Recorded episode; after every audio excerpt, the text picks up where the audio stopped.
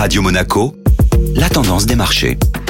La tendance des marchés avec Société Générale Private Banking. Bonjour Florence Fate. Bonjour Benjamin. L'indice phare de la bourse de Paris stoppé dans son élan. Après avoir atteint un sommet historique, le CAC 40 est refroidi et clôture en baisse sur la séance d'hier. De même pour les principaux indices boursiers européens. Et pour cause, les conclusions de la réunion de la Réserve fédérale américaine ont surpris les investisseurs. Le changement de ton de la Fed et de son comité de politique monétaire est venu bouleverser les marchés financiers en laissant entendre qu'une remontée des taux pourrait arriver plus vite que prévu. Pour couronner le l'augmentation des inscriptions au chômage et le déficit commercial qui se creuse n'arrangent pas les choses en Outre-Atlantique. Ces récentes données devraient légèrement peser sur la croissance du quatrième trimestre aux États-Unis. En conséquence, quelles sont les valeurs les plus impactées? Sur la séance d'hier, les valeurs technologiques qui tendent à être plus vulnérables lorsque les taux montent sont les plus touchées. Le groupe de services numériques Capgemini accuse une baisse de près de 5%. De même pour Dassault Systèmes et Téléperformance qui clôturent en baisse de 4%.